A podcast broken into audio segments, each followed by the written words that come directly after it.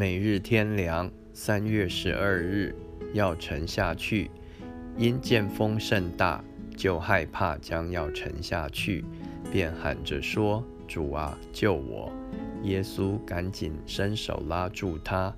马太福音十四章三十至三十一节，在我们一生的路上，不会是风平浪静、毫无试探、苦难和危险的。我们像彼得在海面行走一样，一方面看见主的能力和恩惠与我们同在，叫我们能够从海面走向主那里去，但同时也有下沉的危险。什么时候我们一见风大浪高，自己渺小软弱无力，就会害怕，一害怕就要沉下去。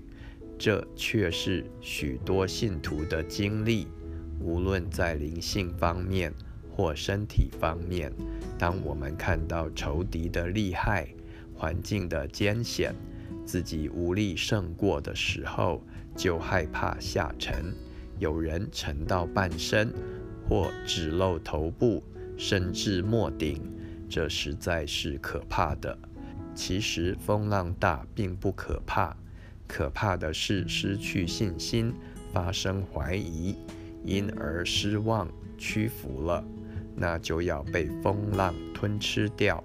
彼得前书第五章第八节，在这危急的时候。要赶快求告主，他会立刻伸手拯救，绝不让我们沉到海底。但若真的像约拿一样被海水淹没，被大鱼吞吃，他在鱼腹中仍然祷告神，神一样地听他的祷告，叫大鱼把他吐在旱地上。约拿书第二章一至十节。神能把我们从地的深处救上来，诗篇七十一篇二十节，得以脱离阴间的权势，脱离撒旦的魔掌。